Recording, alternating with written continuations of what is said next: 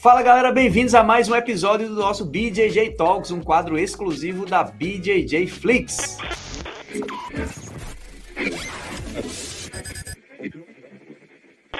E antes de começar o nosso episódio de hoje, eu peço para você curtir e compartilhar esse vídeo e não se esqueça de se inscrever no canal e ativar o sininho, porque toda semana vai ter um episódio novo para você. E no episódio de hoje estamos aqui com a fera da Atos, atual campeão do ADCC, Kainan Duarte. Bem-vindo, obrigado. Eu que agradeço, obrigado pelo convite aí. Finalmente aí uma é... participando do BJ Flix. Pô, já tentamos até fazer seminário aqui em Natal, naquela época, não, não deu certo, enfim, pandemia, escassel, mas finalmente, pelo menos a gente tá batendo um papo agora, legal, para a gente trocar essas ideias, falando sobre a DCC, sua carreira, falando um monte de coisa, e atrapalhando as suas férias. Não, que nada, pô, já tô já, já tô tirando férias por alguns dias já, agora eu tô tranquilão, nada, foi na hora certa. Fala pra galera onde é que você tá aí. Ah, agora eu tô em Maldivas, tirando umas férias agora, dando uma relaxada depois de um, desse camp da DCC que não foi. Ah. foi um, putz, é um camp chato de fazer, velho. Falando, não vou mentir, ah. não. Ah. E como é que tá a sua, vibe aí do, do kimono, sem kimono? O que, é que tu tá pensando, cara? Então, eu vou lutar mais em alguns eventos de kimono.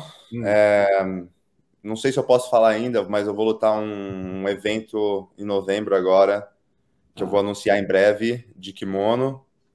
E depois, acredito que eu vou lutar mais um, um, mundial ainda, mas eu quero lutar numa categoria diferente no próximo, no próximo mundial de kimono, porque desde o meu primeiro mundial eu sempre lutei na categoria pesada, então eu quero subir uma. Acredito que no próximo eu vou estar e depois eu só quero focar mais no, no sem kimono. Tá, a escolha do sem kimono é pelo quê? Pelas oportunidades dos eventos? Como é que você vê isso? Ah, pelas oportunidades dos eventos e também tá crescendo muito e eu tô mais, mais animado assim, de, de lutar sem kimono do que, do, do que com kimono, sabe? Certo. Já tá abrindo mais oportunidades. E eu tô um pouco. É difícil fazer os dois, sabe? Difícil. Ficar bem nos dois. Dá para fazer, mas quando você foca em um, você consegue ficar melhor, sabe? Só em um só. Você uhum. não precisa de tempo. Você consegue Sim. fazer um pouco, só um só. Sim. É, e você passou muito tempo no kimono, né? Assim, muito dedicado ao kimono também, né? Às vezes é, é ciclo, né? Você quer se dedicar a uma outra coisa, assim, diferente, talvez, né? Ah, eu comecei minha vida toda, tipo, praticamente no de kimono, daí depois, em 2000 e... 2017, só sou horrível com datas. Mas acredito que no final de 2017 eu competi o Mundial sem kimono a primeira vez. É de faixa roxa da PJJF, daí eu ganhei peso absoluto, daí é ali que eu comecei a lutar mais, daí depois lutei a seletiva da DCC, tudo mais. Sim. Mas acredito que quem luta de kimono depois para mudar para o sem kimono é mais fácil, sabe? Eu Do que a sem kimono muda para o de kimono. Sim. Tu nasceu aonde, hein, Kainan? Eu sou, eu nasci e eu nasci e fui criado na cidade de Pederneiras. É uma cidade no interior de São Paulo. Ah. É, fica entre Bauru e Jaú. É umas é. 4, 5 horas da capital. Uma cidade pequena, interior de São Paulo, onde Sei, tem 45 mil habitantes. Ah, é pequenininha, né? E você já começou a treinar jiu-jitsu lá, não? Na real, eu comecei no judô. Eu não comecei é. no judô quando eu tinha 10 anos de idade. Eu comecei num projeto social que tinha na, na minha cidade mesmo. Daí, por conta de um primo meu, que já fazia jiu-jitsu, depois de alguns meses ele me convidou e eu acabei gostando mais do, do jiu-jitsu e fiquei mais no jiu-jitsu. Sim. Mas lá, na, lá em Pederneiras ainda? Isso, em Pederneiras. Isso, em Pederneiras. Isso, isso com que idade você tinha? Eu tinha, comecei no judô com 10 anos de idade e eu continuei fazendo judô. Eu, eu sou faixa, ah. faixa verde uhum. de judô. E daí eu fiquei lá na minha cidade até os meus até os meus 18 anos. Que depois eu fui, eu fui para os Estados Unidos quando eu tinha 18, certo. mas nas minhas férias, geralmente, eu fiz bastante amizades com uma galera da Cícero, né? Certo. Porque na época, como a gente era num projeto social com o professor José Luiz, é, mais conhecido como José Cavalo, uhum. É, eu comecei indo para São Paulo nas minhas férias mesmo, para mais para fazer umas conexões mesmo com a galera, treinar lá, tudo. Mas eu ah. sempre tive em Pederneiras, eu nunca morei em outra cidade. Entendi. A não ser Estados Unidos. Certo. Mas aí nessa fase que você fez esse intercâmbio aí tudo, você já pensava em viver profissionalmente ou não? Ainda era um hobby assim? Você ainda... Como é que era? Eu comecei a competir já desde pequeno, já. Eu sempre gostei muito de competir. Uhum. Mas quando eu tinha 16 anos de idade, eu já, já queria viver do, do esporte já mesmo. Eu falei, ah, é isso que eu quero mesmo, então fazer isso. E a família Acho apoiou? Foi boa escolha, né? Foi boa escolha. Com certeza. e a família já apoiava desde sempre? Como é que foi isso? Então, no começo, eu, eu, eu cresci com a minha avó, né? Com a minha avó que já, já faleceu. Minha avó sempre, ela no começo ela apoiava, ela me comprou um kimono na época. Uhum. Ela, falou, ah, ela sempre apoiou assim um pouco, mas ela também, ela não ela me apoiava no esporte, mas ela queria que eu fizesse eu sei, outras coisas. Sei, né? sei, sei. né? No começo, sabe como que é, né? Vó, uhum. mãe, pai. É. Ela falou, não, filha, tem que estudar, isso daí... Não... Toda mãe fala isso. Não dá, não dá tão futuro, não dá futuro, filho. É. Mas aí meu pai que, que apoiou bastante eu, assim, no, no começo, uhum. sim. Quando ele levava para os campeonatos, me... Até puxava até muito, né? Falava, não, você tem que lutar isso, tem que lutar isso. Eu falei, pô, pai, calma aí. Mas foi isso no começo. Recebi apoio, sim. Massa, massa. Eu acho que é muito importante também isso daí hoje em Com dia. Assim, vezes, antes eu não. Antes eu não pensava muito nisso. Ah, meu pai me ajuda tudo, mas, pô, foi uma diferença do caramba, velho. Totalmente.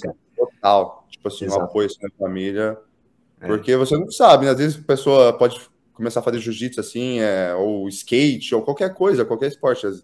Você nunca se sabe, né? Se tiver um Sim. apoio, pode virar um sucesso total. Exatamente. E a gente sabe de várias histórias de atletas que não tiveram apoio, tiveram que sair de casa, por exemplo, né? Abandona Sim. a família, vai lá para outro estado, vai morar longe para poder. É difícil, né? Quando você tem esse apoio, né? Realmente faz diferença. Sim, sim, com certeza. É, o meu caso, assim, eu recebi apoio, mas daí teve uma hora também que eu tive que apareceu a oportunidade de eu ir para os Estados Unidos uhum. para treinar com o André Galvão. Graças. Que depois depois de um período de tempo, eu comecei a treinar com o Paulo Ledesma, que ele era afiliado a Atos. Sim. Ele é da cidade de Bauru. Não sei se você certo. conhece, Paulo Ledesma, duríssimo. Eu comecei a treinar com o Ledesma, daí ele fez a ponte para mim para os Estados Unidos. Ah. Ele falou, pô, Galvão, tem um moleque duro aí e tal, que eu quero uhum. mandar para você aí. Daí o Galvão, ah, manda aí então. Mas... Isso foi em que ano? Desculpa? Isso foi em que ano? Foi em 2017. Eu era faixa roxa já. Foi no final de é. 2017. Daí, na época, eu nem eu nem sabia onde ia ficar, na real. Eu, o Ledeza só fez meio que a ponte, eu cheguei nos Estados Unidos, não falava nada de inglês. Sim. Daí, quando eu cheguei lá, eu fui primeiro lutar um campeonato para fazer um dinheiro na, na, academia do Dan Lookhard, que era o Jiu-Jitsu da NET. Era um evento que o cara fazia na academia. Eu acabei ganhando. Ah, legal. Ele me deu uma carona em San Diego na época. E ele me deixou com os americanos, que foi o, Andres, o Andres, não sei, o cara que começou a fazer a Worm Guard. Hum. É, muita galera acha que foi o Kina que começou Kina. assim, mas foi o Andres, sabe? Ah, legal. Aí ele, ele falou, pô, tô com o Kainan aqui pro André Galvão. Daí eu fiquei na casa do Josh. Eu acabei ficando na casa do Josh Ringer por um, uh -huh, por um uh -huh. tempo. Massa. Daí fiquei lá um tempo treinando no camp, ganhei o Mundial no Gui. Daí, depois que acabou o campeonato, o André Galvão me convidou. Falou, pô, Kainan, você não quer vir pra cá, não? E na época, de brasileiro na ato, só tinha acho que o Lucas, o Lucas Huck e o Pablo Mantovani. Aí depois começou a chegar outra galera de brasileiro. É. Uhum. Massa, cara. A gente vê essa, essa construção assim, você imaginar que em cinco anos, né? Você não tinha perspectiva nenhuma. A faixa roxa, de cinco anos depois tu é campeão da DCC, é foda, né? Uma escalada. Sim, uma escalada, velho. É? Mas eu senti bastante diferença assim quando eu cheguei lá na, ah. na Atos, né? Porque eu nunca tinha treinado profissional igual eles fazem. Então eu cheguei lá, uhum. muito cara que eu nem conhecia, que nem era de nome assim, eu tava, nossa, tá tomando a massa. No começo uhum. era selva pra caramba. Que massa, bicho. Que massa. É, é, a, gente, a gente, quando conversa com os atletas, né, a gente sempre vai contar ali das vitórias e tudo, né? Fala-se pouco dessa jornada de perrengues e, né? Do... Porra, bicho, tem, tem que falar sobre isso, né? Acho que é importante falar sobre isso, porque a gente vê ali, pá, que massa, eu quero ver jiu-jitsu, quero ser campeão da DCC igual o Kainan e não sei o que. Cara, mas se você imaginar o universo de pessoas que estão tentando chegar lá, é, é muita gente, né? É, se, é igual eu sempre penso assim, às vezes eu paro para pensar, eu falo, pô, é, a galera acha que é fácil. Se fosse fácil, todo mundo seria campeão, né? é, exatamente. Não é treininho, não. Pô, a gente é um treino que a gente não, não é divertido assim, sabe? É uma Sim. coisa que a gente tem, às vezes vai por, por meio que obrigação, assim. Não obrigação, mas é disciplina, né? Disciplina, disciplina. Tem que treinar, tem que ir. É um trabalho, né? Um trabalho, ainda mais quando é para um campeonato igual esse, o ADCC, a gente tem Isso. que treinar muito, velho, porque é muito Exatamente. continuamento, né? Então é. a gente tem que estar preparado. Uhum. Cara, a gente vê você lá, ah, Kainan campeão, ah, já sabia, o Kainan é muito duro, tá, ia ser campeão. Meu irmão, mas é pedreira até o último segundo ali, bicho. Até levantar a mão na última luta foi pedreiro o tempo todo, no treinamento, em cada luta que passou ali, né? Cara, fala um pouquinho pra gente, que acho que é legal a galera conhecer assim, essa rotina sua ali, pré-campeonato, né? O que que o Kainan faz diariamente? Assim, porra, eu acordo, cara, eu, eu como isso, depois eu faço tal coisa, acho que é, é bacana falar sobre isso. Então, nesse ADCC, como que eu tinha lutado o Mundial, alguns meses atrás de kimono, eu tinha lutado de, de uma categoria até 94 quilos, né? Então eu tive é. que cortar peso, geralmente. Toda vez que eu vou lutar uma categoria é, no campeonato, eu nunca fico abaixo do peso. Eu sempre ganho peso primeiro, eu fico forte, eu faço uma hum. periodização com o preparador físico com o Vitor Sanches primeiro, né? Eu ganho peso, faço hipertrofia para ficar bem forte, para não se machucar nos camps, sabe? Massa para não poder ser machucado. Eu ganho peso, depois eu começo a cortar um pouco o peso para ficar mais adepto à categoria minha. Massa. Daí, geralmente, eu faço de dois a três treinos ao dia. Geralmente, eu faço ah. um, treino de, um treino técnico, o um treino de competição, e aí à noite eu faço um treino de jiu-jitsu ou um treino de preparação física. E no meio da semana. Ah. Pode. Quiser Não, desculpa, esse treino técnico, esse treino técnico é o que exatamente? É um drill. É um drill ou treino específico. Tá. Mas esse treino técnico é um treino mais por conta, assim, sabe? Porque eu, eu vejo mais o que, que, eu preciso melhorar mesmo. Tá. Uma coisa minha mesmo. Falar, ah, quero trabalhar isso aqui só essa semana, daí eu trabalho isso. Entendi, tá. Daí, no meio da semana, a gente dá uma pausa, sabe? Cada academia é diferente, mas a gente gosta de fazer dessa pausa no meio da academia para voltar na quinta-feira mais mais fresh, assim, 100% descansado. A pausa o quê? Quarta-feira. Na quarta-feira é, você quarta-feira. É, daí a gente faz um, é, a gente faz um descanso meio que ativo, sabe? Certo. A gente faz um descanso ativo, daí a gente termina a semana do mesmo jeito, fazendo ou dois jiu-jitsu no dia, ou um jiu-jitsu e um drill e uma preparação. Tá. Legal. E em relação à alimentação, cara, a gente sabe que é muito importante, né? Se você acompanha com um nutricionista, com cada objetivo ali e tudo, mas é, independente da perda de peso ou do ganho de peso, você é um cara que é mais regrado na alimentação. Eu falei, não, bicho, eu gosto de comer tudo, e aí quando é na época da, da preparação, eu vou e faço aquele cronograma certinho. Como é que é isso para você? Geralmente eu não tenho uma alimentação tão restrita, assim, mas quando é época de camp, assim, eu, eu faço, eu sou bem restrito, assim, que eu me cobro bastante, sabe? Certo. E também, como que a gente, na Atos, a gente tem muito material humano, muita galera que é muito dura, então a gente é. sente muito o corpo dolorido. Então, se a gente não se alimentar direito, no próximo dia a gente começa a dar brecha para lesão, sabe? Sim.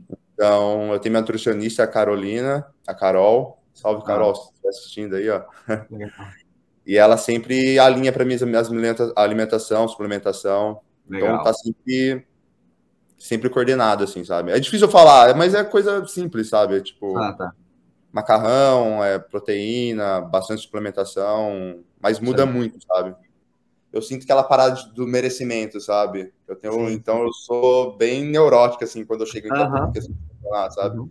Eu já tive erro já, já lutei já sem estar preparado, então uhum. lutei mal, passei mal, não me senti bem, daí depois de um dessas vezes que aconteceu, eu falei, pô, nunca mais quero nunca mais quero lutar desse jeito, não. Certo. Cara, é, é, é porque é muito complexo esse conjunto de coisas, né? Você ali, é, o treino técnico, a parte de estratégia também, que você vai montar ali. Você é um cara estrategista?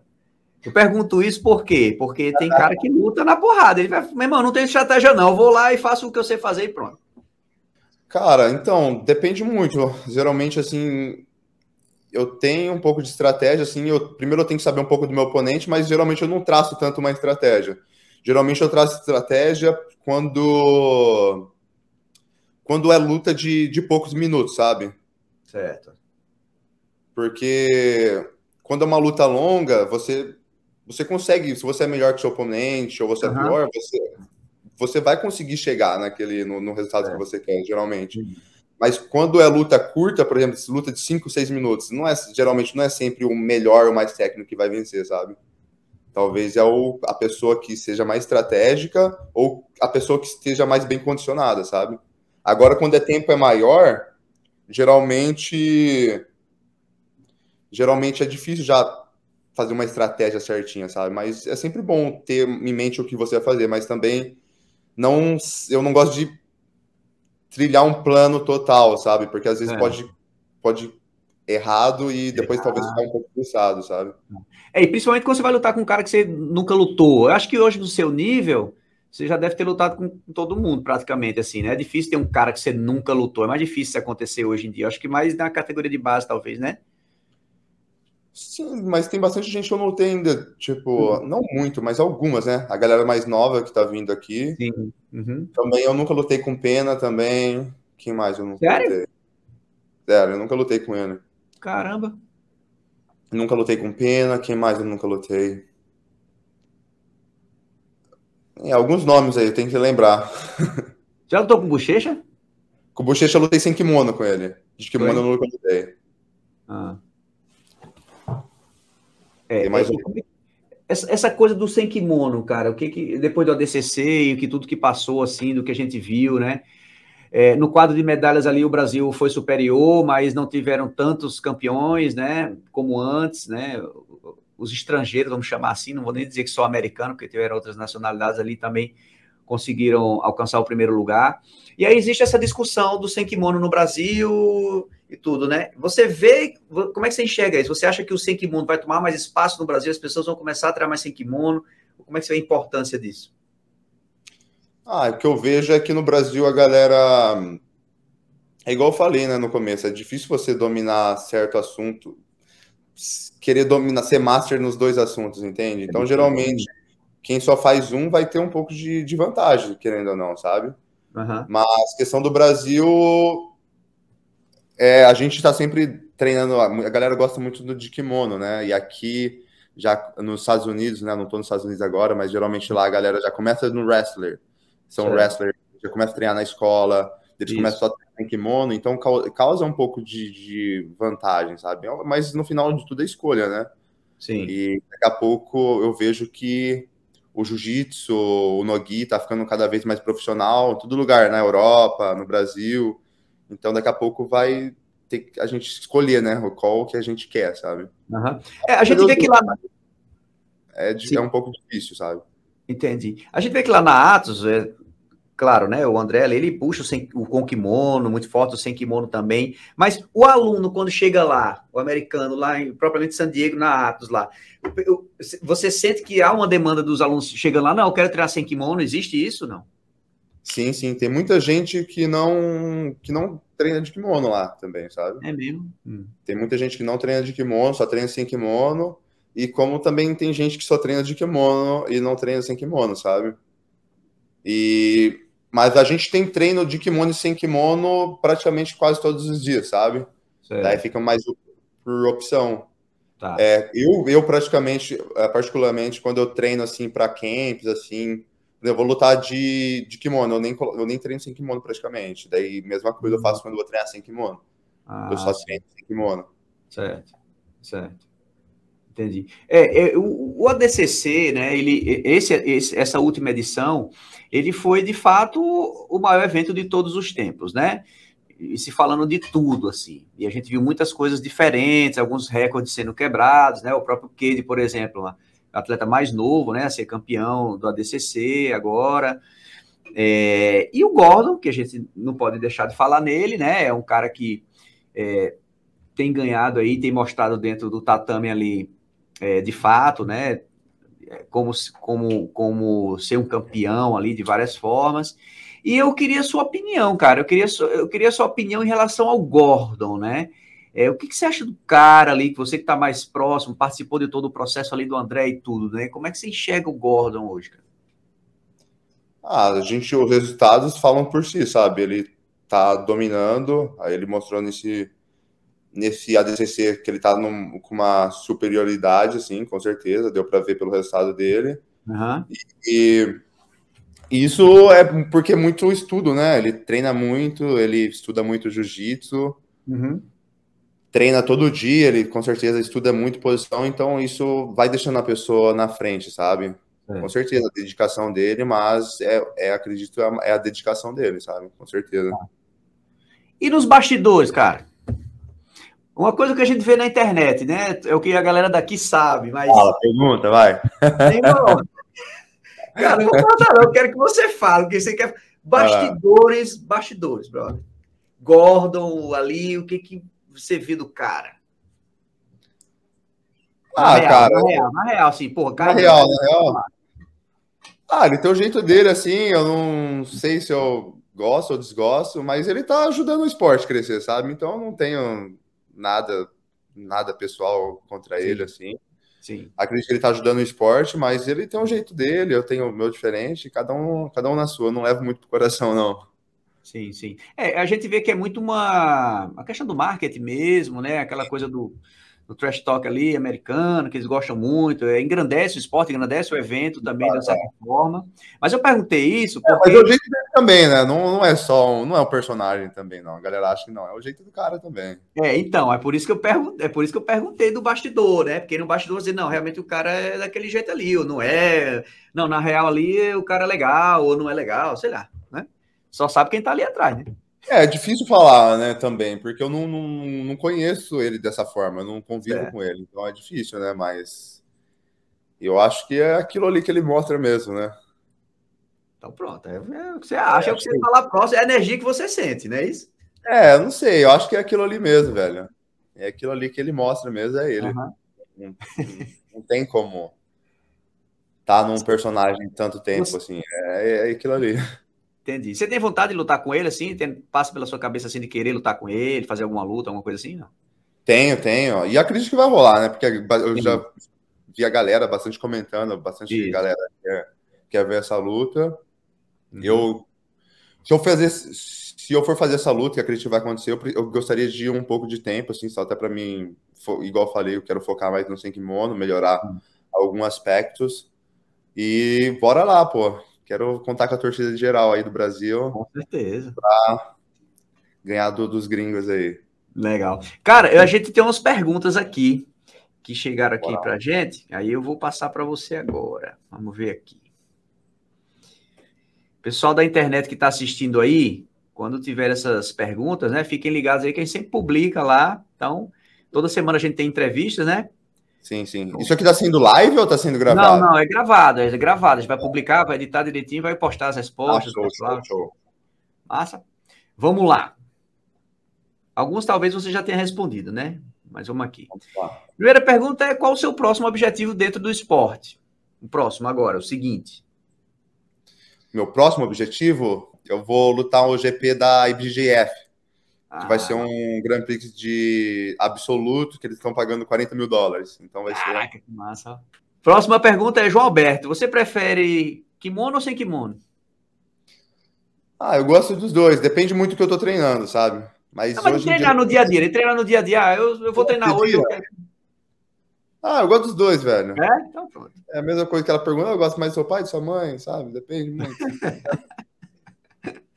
tá certo.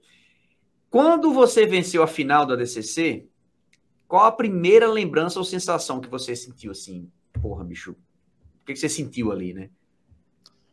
Cara, sente um, um alívio do caramba, velho. É um alívio do caramba, porque pô, a gente se puxa tanto, assim, é, a preparação da DCC foi de a minha, né? A minha foi 11, 12 semanas, então foi praticamente três meses treinando. Daí depois Sim. que você luta, tem a vitória, assim, só daquele. Ok, trabalho feito. É, pô, deve ser foda isso, hein? Trabalho feito. É.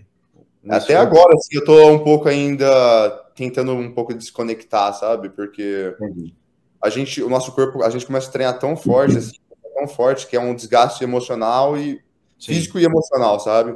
É. E daí depois, quando você para assim de vez, seu corpo fica uhum. meio tenso ainda, porque está acostumado uhum. todo dia naquela rotina tão tensa e você para de vez. você tem dificuldade um pouco de relaxar, sabe? Eu sinto assim, desacelerar, assim, né? É, para desacelerar. Então demora uns dias para você para voltar ainda ao seu estado normal, assim. Legal. Uma outra pergunta aqui que veio lá da Braus Fight da, da Europa. É, durante a temporada normal de treino, não no camp, na, no, no treino normal, como são os seus rolas? Você treina 100% mais ou menos? Como é que é? Você só treina duro? Como é que é na temporada normal? Não, não. Eu treino geralmente, claro, todo ano eu tô tentando evoluir meu, meu jiu-jitsu, mas na parte quando eu não tô treinando em camp, é a melhor hora de eu começar a evoluir meu jiu-jitsu, sabe? Porque daí eu não tô com desgaste físico tão grande, meu minha criatividade está maior, porque eu estou descansado. Mais relaxado. Mas eu, é, a galera acha, pô, todo dia até treinei com os carinhas lá em Abu Dhabi, daí os caras, eu sou grande, tudo, né? Daí os caras, pô, Caio é técnico? Eu falei, porra, caralho, claro que sou. Sacanagem. Porra, os caras acham que eu sou fácil força, meu, tá maluco? Não, é. mas eu treino, eu treino de todo, todo, uhum. todo tipo de jeito, assim, eu treino mais solto, eu também me coloco bastante em posições ruins também, uhum. para poder sair. Eu não fico só treinando, mesmo se eu sou melhor que meus parceiros de treino, eu não fico lutando só para amassar eles, sabe? Ah, tá. É, até porque você tem que se colocar em outras situações técnicas, né? Para você arriscar, é, mudar o jogo, né? Sim, sim. É, cada dia que eu vou treinar eu tenho um objetivo, sabe? Legal. Porque ainda mais nos dias que eu tô muito cansado, não tem como eu como se eu fosse lutar para competição, sabe? Eu tenho que lutar, treinar minhas defesas, e nos dias que eu tô mais descansado, eu treino mais meu ataque, como ah. se fosse campeonato mesmo. Ah. Você falou aí, todo cara forte sofre com isso, né? Porra, não dá pra treinar com um cara, não, que ele é muito forte. Pô, o cara não é bom também, não, pô, é só forte, sacanagem. É, mas eu entendo, é porque tem uma galera, muitos caras são só são fazedores de força. Muito. É, é, é. Massa. É, próxima pergunta aqui. Ah, a DCC, qual foi a luta mais difícil, cara, da jornada ali do ADCC? A luta mais difícil? Cara, eu vou falar a primeira, porque a primeira é sempre mais tenso, sabe? Hum. A primeira luta eu fiz mais tenso. Primeira? Foi contra um europeu, que o nome dele é Owen. Ele é um hum. wrestler. Ele é bom de wrestling. Mas acredito mais porque mesmo eu tava frio, não tava. Primeira luta sempre é mais difícil, sabe? Sim. Mas no DCC, pra ser sincero, eu não senti, tipo, nem. Eu vi meus, meus, meus vídeos de luta de, depois, eu não senti perigo nenhuma luta, sabe? Certo. Não senti. Eu acho que, foi nem... mais atenção mesmo, né? É, mas é, mais atenção mesmo da primeira luta, mas eu tava muito bem. Eu não, não, não estava do jeito que eu queria estar, não vou mentir para você, não. Uhum. É, eu me cobro pra caramba nessa parte, sim, tô feliz com o meu resultado, eu tive uma performance dominante, mas eu não, é. eu não estava do jeito que eu gostaria de estar, sabe? Entendi, entendi.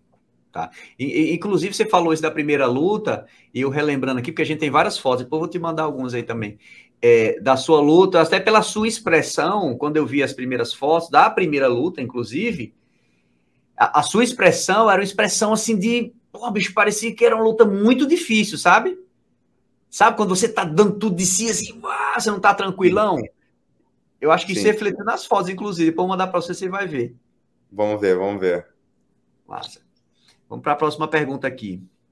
Essa aqui você já respondeu. Com quantos anos você começou a treinar jiu-jitsu? Ah. Tá, aí tem a pergunta em relação ao adversário de luta mais difícil, mas a pergunta é: qual foi, assim, o adversário de todos os tempos aí que vocês, cara, o cara que eu sempre luto, que é duro, é um cara difícil de lutar? Tem um cara desse? Tem, tem. Ah, tem vários adversários, né? Um deles que eu posso dizer. O Vitor Hugo é um cara muito duro. O Nicolas, o Nicolas Meregali. Uhum. Quem mais? O Felipe Andrew. Nossa. Quem mais? É, tem mais alguns nomes, né? Sempre vai ter uma, uma galerinha uhum. que vai querer é, atrapalhar. Mas da mesma forma eles pensam de mim. com certeza. Você fala, putz, cara é chato do caramba, velho. É, com certeza. Mas tem um negócio do jiu-jitsu que é engraçado, né? Você ganha de fulano, aí você ganha do cara, sempre. e Sim. o cara perde para outro cara que esse cara ganha de você. Né? Assim, tem um negócio desse no jiu-jitsu às vezes, né? É, é sim, tem essa coisa do jogo não casar. Cara, o jogo não casa com o de fulano, bichinho, não consigo. Né? Não tem umas coisas assim, né? É, graças a Deus eu não tenho esse problema. Não. Esse problema Mas tem não. muito isso, né? No meio ali tem muito isso. Problema também. Mas também é muito de parte psicológica, às vezes, também, Sim. sabe?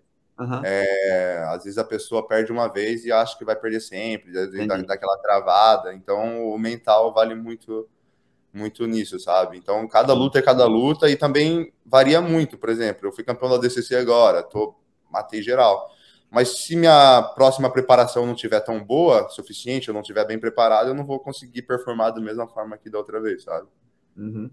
Cara, e às vezes até você fez um camp bom, treinou muito, mas naquele dia né? Tua cabeça não é. tá legal, você não entra 100% na luta, né? Sim, sim. Não, isso é verdade. Às vezes muita galera vê o resultado. Eu vi muitos atletas na DCC desse ano mesmo, tipo, campeões sendo tirado. Matheus Diniz, hum. o Lucas na final, perdeu. Sim. O Jake Torres. É, luta, é dia a dia, dia, mas a gente nunca sabe o que aconteceu na preparação dele, o que está acontecendo, sabe? Hum. Porque às vezes a diversidade sempre tem, sabe? Sempre tem adversidades. Sim. E ali, né, não pode errar muito, né, bicho? Errou um pouquinho já. É, errou, já era, ainda mais na faixa preta, né? É, você viu ali a luta do Cyborg, por exemplo, né? Putz. Sim, sim. Seu sonho sempre foi ser atleta? Ou você já pensou em ter outra profissão? Pô, acho que, que já. Eu gostava muito, eu gosto ainda, pô, sou apaixonado em cavalo, velho. Eu gosto muito é mesmo, cavalo. É mesmo? Nossa, gosto demais, velho. Que massa, sabia não. Porque eu não tenho muito, muito kit, essas coisas, mas se eu tivesse morando no Brasil, com certeza eu teria. Olha aí, não sabia não que você gostava de cavalos. Ah, Legal. Mas lá em ah, você... tinha, tu andava de cavalo lá, não? Pô, cowboy, pô, respeita. É, é meu. sim, sim, andava pra caramba, já até tive já. Quando geralmente, até o, quando eu vou para Bauru, assim, eu, eu ando bastante de cavalo. Um dia eu, conheci, eu fui dar um seminário em Bauru, hum. daí eu conheci uma galerinha. A galera fez até essa pergunta para mim, velho: o que, que você gosta de fazer fora do jiu-jitsu? Quais são os seus hobbies? Daí eu falei, pô, então eu gosto de andar a cavalo. Daí o cara falou assim, pô, não, eu tenho aras, velho. Eu falei, nossa, fechou, bora lá. que massa, bicho. Quando você vier Natal, eu vou levar você na fazenda amigo nosso aqui também. Aí, ó, você viu? Porra, olha aí. Tá feito. no, no, no ADCC, a gente teve umas coisas lá que a gente lançou lá, né? Que a gente produziu também, né? Uma delas foi esse joguinho de carta. Você chegou a ver? Eu vi na mão de uma galera, velho, mas eu não cheguei a pegar o meu, não. Então, isso aqui é um, foi um jogo que a gente idealizou aqui, que é tipo Super Trunfo. Lembra do Super Trunfo? Super Trunfo é tipo. É, não, não sei, não. Não, é um joguinho de cartas. É um jogo de cartas que tem de carro, que tem de um monte de coisa. Aí você joga um contra o outro. E aqui é, é o mesmo esquema, só que são os lutadores. Tem nível, tem nível de ataque, tudo isso ou não? Exatamente isso, exatamente Putz, isso. Quero ver meu nível aí. Que, que nível você botou o meu aí? Ó, ó, ó. Aí tem vários lutadores e tem algumas cartas especiais que são os, são os Hall da Fama também e tal, enfim. É. Aí tem a tua. Essa é a sua. Não sei se, se vai focar aqui, né? É. Deixa ver aqui, ver. peraí. Mas eu não sei se. Vai focar, não, que tá escuro aí. Pô, irado, mas depois me mostra. Depois não, peraí, tá, não vai, não, não aparece, não. Vê aqui. Deixa eu ver. Teria que botar. É, porque tá na, na luz assim. Deixa eu ver. É, vai ser difícil ver o. Ah, vai ver não, depois eu mostro. Mas enfim, aí aqui, ó. Tá aqui. Onde dá pra eu pegar um desse aí? Tem algum sobrando aí ou não? Porra, cara. Cara, pra ter pego lá, bicho. Mas eu vou ver para enviar para você aí. Eu vou dar um jeito aqui. É, então, os, os, itens que tem aqui na carta são guarda, é, guarda, né, que tá tudo em inglês, submission, takedown, aí first title, que é o primeiro título, aí tem popularidade também, e tem a categoria de peso, né? Sim. E aí você vai jogando assim, tipo, a ah, submission. Aí o cara diz, ah, é de 1 a 5 sempre, certo? O seu tá 4 aqui, em tudo. Não foi eu que fiz essa pontuação, né? A pontuação já ah, me veio. Desculpa aí, né, velho? Não, eu não, eu fiz só a parte gráfica, né? A gente fez a parte gráfica, né? as informações já vieram prontas. Aí, popularidade, tô seguindo, né? Bicho, ficou de velho. É, tem que dar o é, submista, tá tudo 4, é de 1 a 5, né? Então tá quase 5, né? Praticamente. Sim. E aí é legal, porque você joga submission, o cara 3, é 4, aí pega minha carta, aí vai, vai jogando, assim, é massa, bicho. É legal pra caramba. É bem que legal. Honra. Né? Diga aí, Oi, o cara tá no cara. jogo, meu irmão. Eu vi uma galera, eu vi uma galera com a cartinha, mas na época, no, no dia da competição tava tão, tão focado ali que eu nem pois acabei é. não pegando a minha. E tem as cartas colecionáveis também. Cara, é muito massa. São 56 cartas aqui, são 56 lutadores, ah, né? Incluindo os, os Hall da Fama também. Cara, e, vou, e, e, vai ter uma atualização do livro, né? Porque o livro, a gente fez também o livro, e aí quando ah, tiver a atualização do. O livro o livro você tem, né? Ficou massa, né? O livro. Foi iradíssimo, ficou bonito pra caramba. É, e aí a gente, a gente fez também, e aí a gente vai fazer uma atualização depois, né? E aí tu vai entrar como a página zona lá, campeão né, dessa edição, né? É irado, irado. Foi massa, hein? Porra. É, mal posso esperar para chegar também 2024 para me começar a treinar mais também. Uhum. Porque esse ano eu queria ter lutado absoluto, mas não, não rolou de eu ter lutado, não. Sim. Mas não rolou por quê? Foi o quê? Ah, eu me machuquei no primeiro dia e no final da minha ah. preparação também teve, eu tive algumas adversidades. Daí eu terminei o campeonato, tava um pouco. Depois que eu terminar a luta com o Craig, assim, eu já tava um pouco desgastado já emocionalmente, fisicamente, então entendi. eu não tava me sentindo. Entendi, entendi. mais, sabe? Eu falei, ah, eu tenho que conhecer meu corpo, assim, e ver que não, não dá agora, sabe? Isso aí. Isso aí. E, e, quando é que você volta para o Brasil, cara? Assim, quando é que você vem dar uma passada por aqui? Pô, então eu tô querendo ir para lá para dezembro. Eu, eu já ia agora em novembro, depois do meu, do meu tour de seminário, que eu tô indo fazer alguns seminários agora na, na Austrália. Hum. E daí depois eu já volto para San Diego, vou me preparar durante algumas semanas para esse GP. E tô querendo ir pro Brasil em dezembro, no começo de dezembro já. Ficar um tempinho aí, daquela energizada no Brasil. É legal. Ver a família também, os amigos, né? A terra natal é importante, né? Sim, sim, é importante pra caramba, velho. A gente só sabe o quão importante é quando a gente volta, assim, sente energizado, revigorado, e depois a gente volta mais, mais tranquilo já para fazer o trabalho. Aquela comidinha caseira, né? Comida caseira, arrozinho e feijão. Porra! É bom demais. Massa. Cara, Cainambes, queria agradecer você. Sei que você tem compromisso daqui a pouco, tá nas suas férias aí também. E dizer que foi um prazer ter você aqui com a gente, dessa, desse primeiro encontro nosso. Espero que a gente consiga fazer mais encontros. Né? Claro, com certeza. E, pô, dá, os, dá os parabéns também, de novo, né? Pela conquista do ADCC, pela performance aí por tudo que você vem mostrando. Para mim, você é um atleta é, exemplo, não só de, de, falando como um atleta mesmo, assim, de, de lutador, de títulos, de conquistas, mas o seu comportamento também, a pessoa que você se demonstra aí nas redes sociais e pessoalmente também. Então, dá os parabéns e deixa a minha palavra de admiração por você aí. Pô, agradeço, eu que agradeço pelo convite aí. E na próxima vez, pode chamar aí que eu tô. que eu arrumo um horário aí para a gente fazer mais. Vou trazer você pra cá, a gente vai pra praia, vai comer camarão e vai andar de cavalo. Pô, aí sim, velho. Fala isso daí, eu já vou agora. Quer dar onde de Natal? Tô em Natal, pô.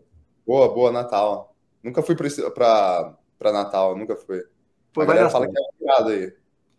É irado demais, demais. Com certeza você vai conhecer, a gente vai fazer umas coisas bem bacanas aqui. Fechou? Fechou, demorou. Fechou. Valeu, meu irmão. Obrigado, cara. Bom proveito aí. Boas férias, bom descanso. Você merece. Em breve a gente vai se encontrar. Só vamos. Valeu. Valeu. Obrigado. Tchau, tchau. Valeu. Então esse foi mais um episódio do nosso BJJ Talks com a fera do Kainan Duarte. Kainan, obrigado aí mais uma vez, foi muito legal. E você que está assistindo aí, não esqueça de curtir, compartilhar esse vídeo e se inscrever no canal para receber um episódio novo toda semana. Então valeu e até a próxima.